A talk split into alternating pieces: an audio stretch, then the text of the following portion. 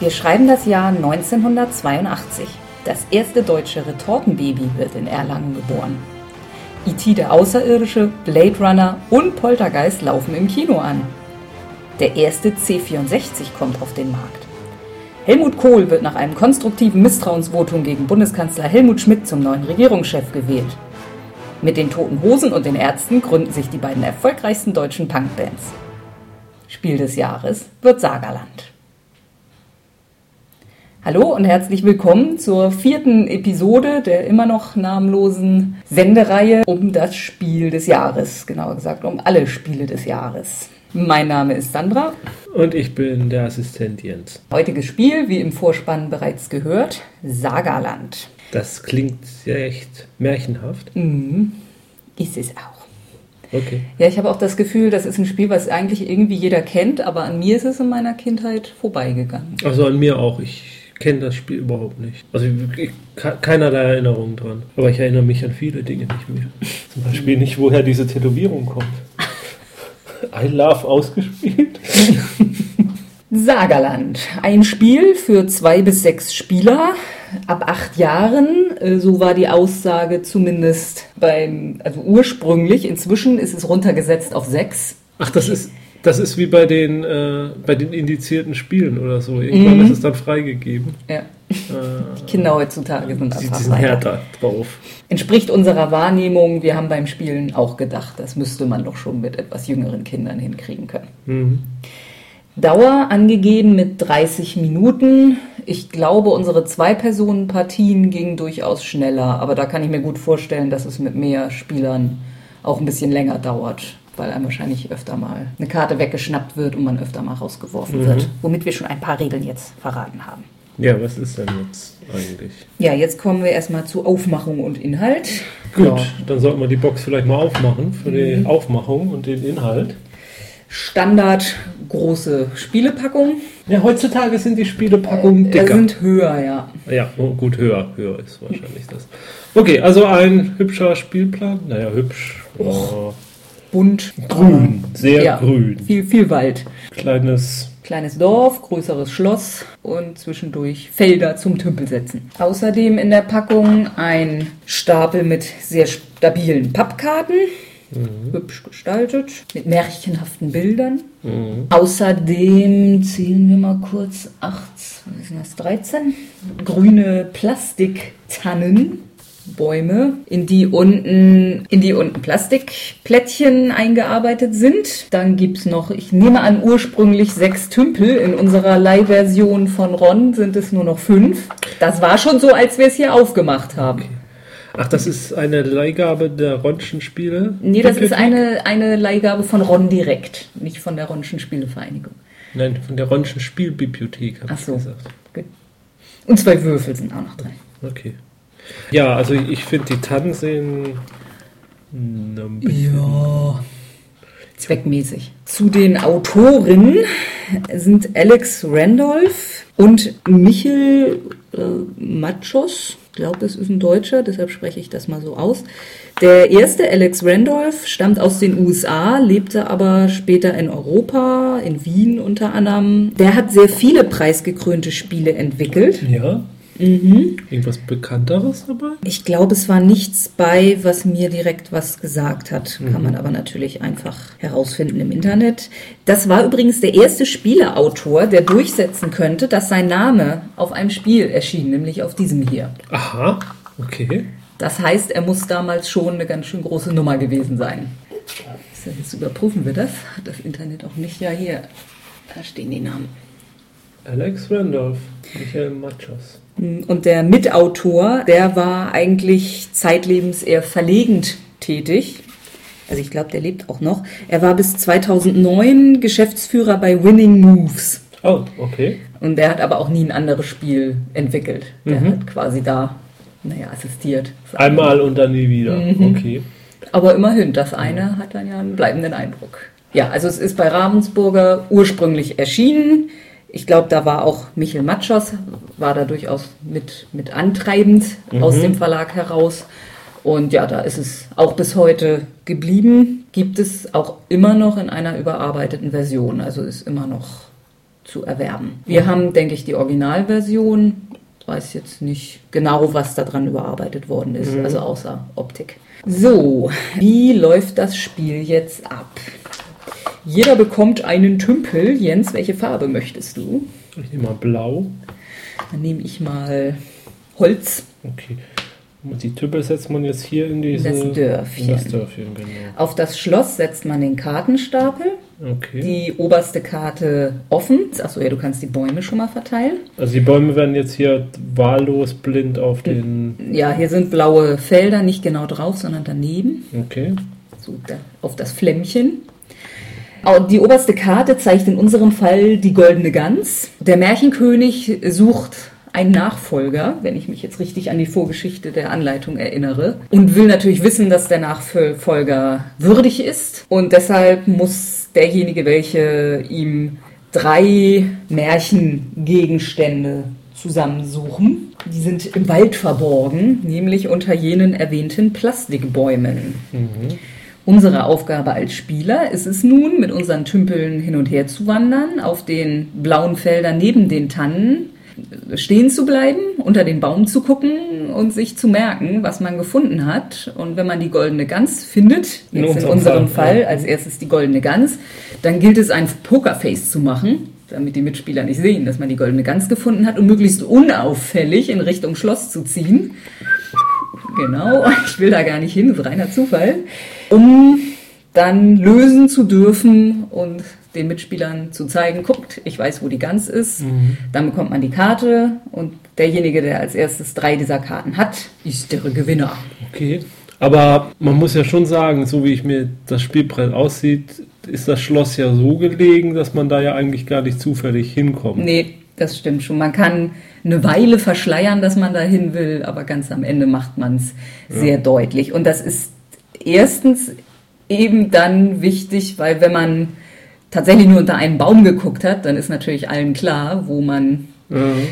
äh, die eine Sache gefunden hat. Und zweitens ist das wichtig, weil man kann sich in diesem Spiel rausschmeißen. Dazu kann man sagen, man würfelt mit zwei sechsseitigen Würfeln und man zieht beide Würfelergebnisse im Prinzip unabhängig voneinander. Also wenn ich jetzt eine 1 und eine 6 würfel, ich kann erst eingehen und dann 6 oder erst 6 und dann ein.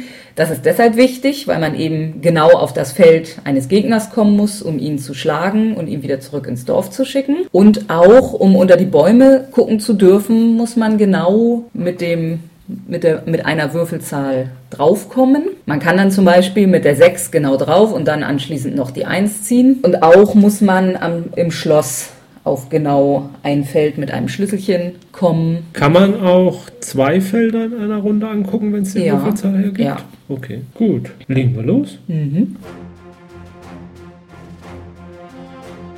Eine 6 und eine 2. Gut, da komme ich ja, glaube ich, noch nicht so.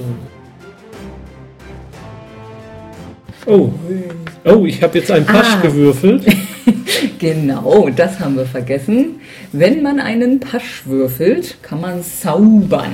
Zauber, Zauber. Dabei hat man mehrere Optionen. Auf ein beliebiges freies blaues Feld ziehen, um dort unter den Baum zu schauen. Ja. Zum Schloss vorrücken.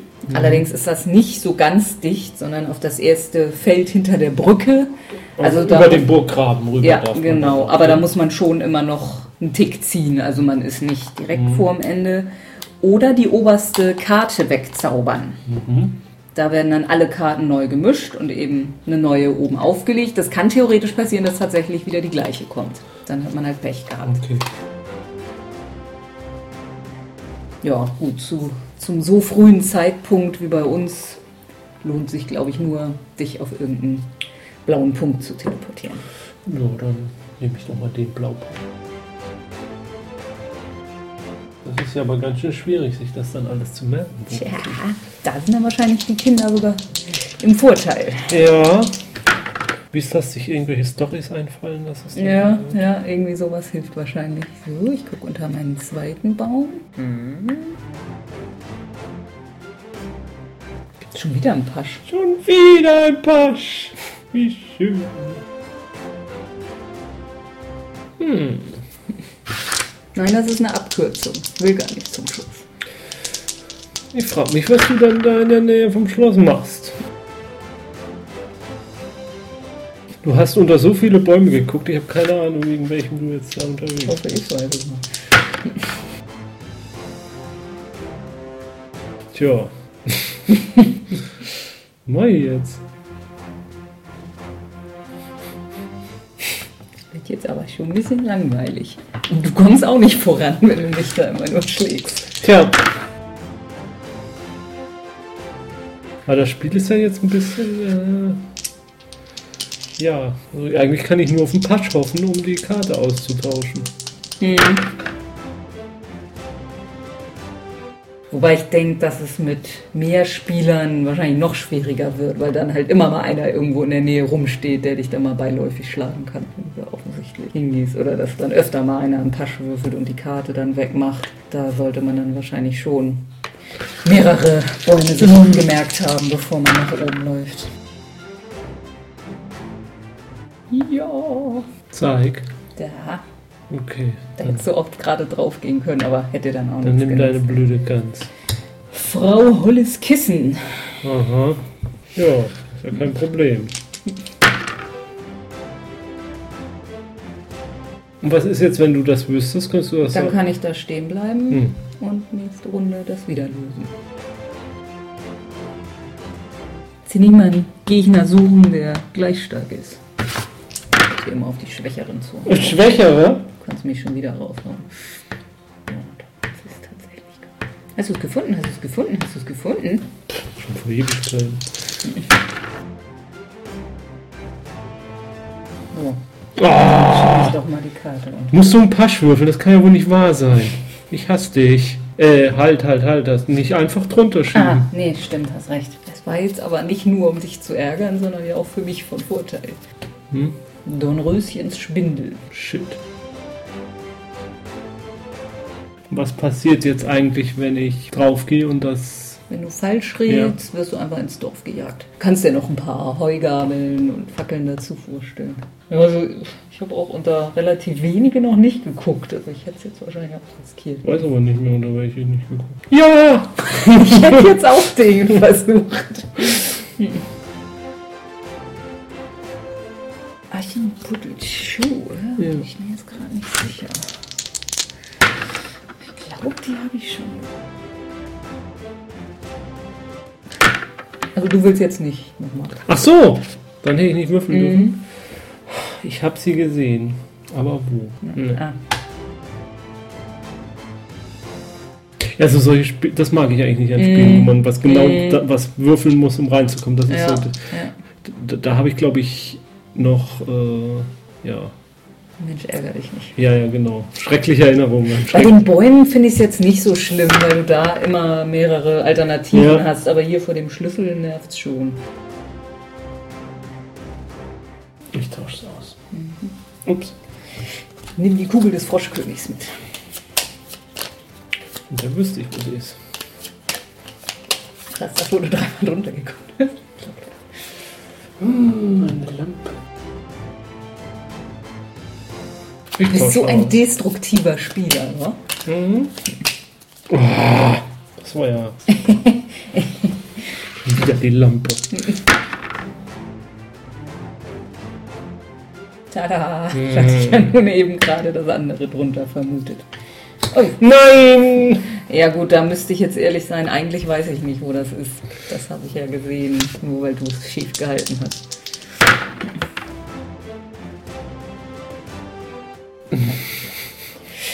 Mische ich das doch mal weg.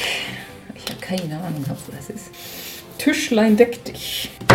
Mhm.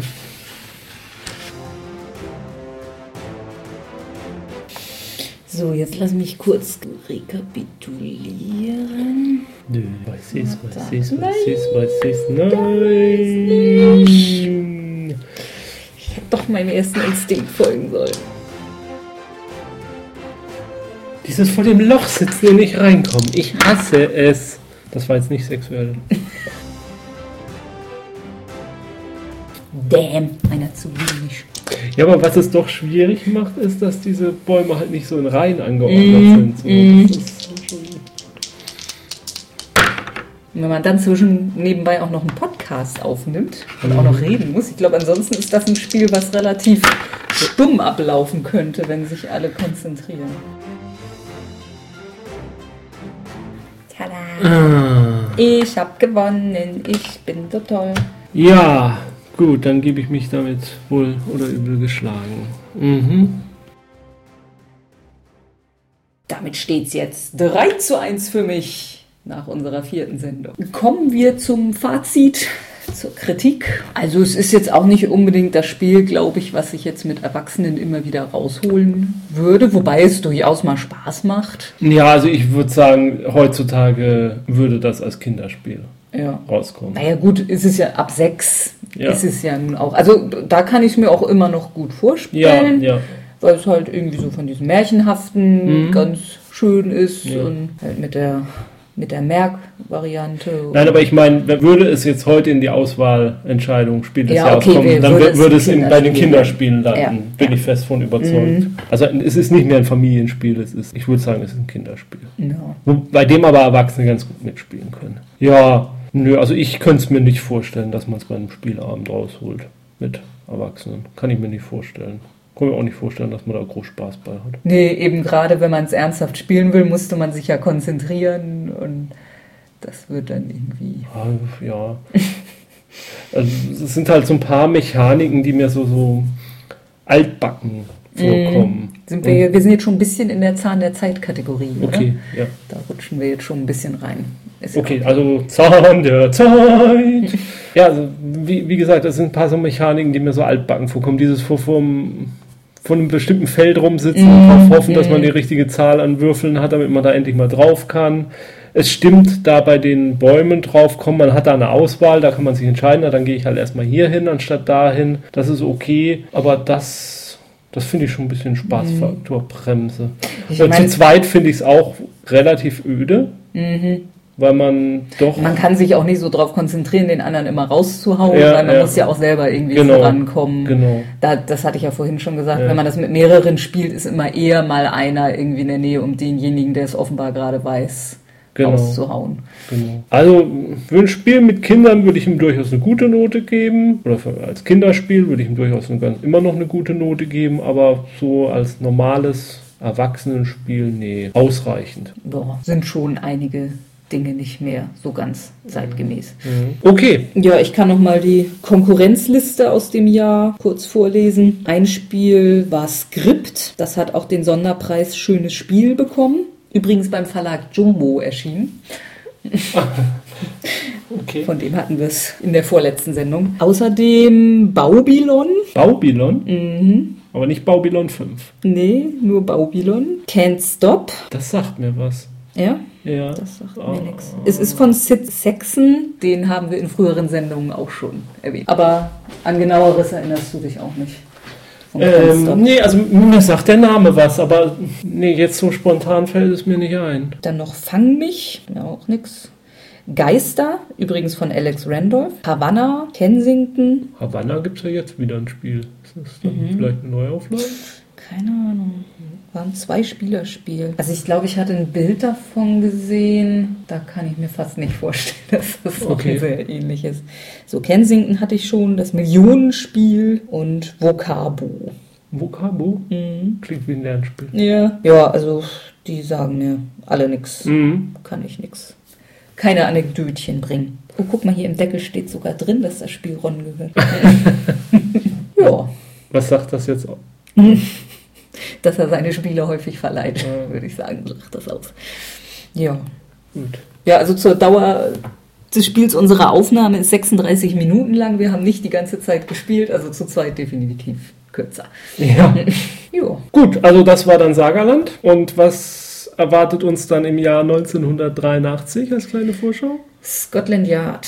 Oh, oh ja. Da kommen wir doch schon so Sachen, die, die mir etwas bekannter sind. Ich merke, da wurde ich älter schon. Ja, so jetzt spoilern wir aber nicht. Nein, ich könnte jetzt auch anfangen, über Scotland Yard zu reden, aber das ist ja jetzt irgendwie nicht dran. Ach so, ich wollte jetzt auch nichts weiter Nee, zu Scotland nee, Yard nee. sagen. Ich wollte jetzt eigentlich nur noch sagen, Ja. was ich immer sage an Ja. dieser Stelle. Äh, spielt schon weiter. Zum Beispiel mal Sagerland. Zumindest, wenn ihr Kinder habt. Mit euren Kindern. Warum denn nicht? Tschüss. Tschüss.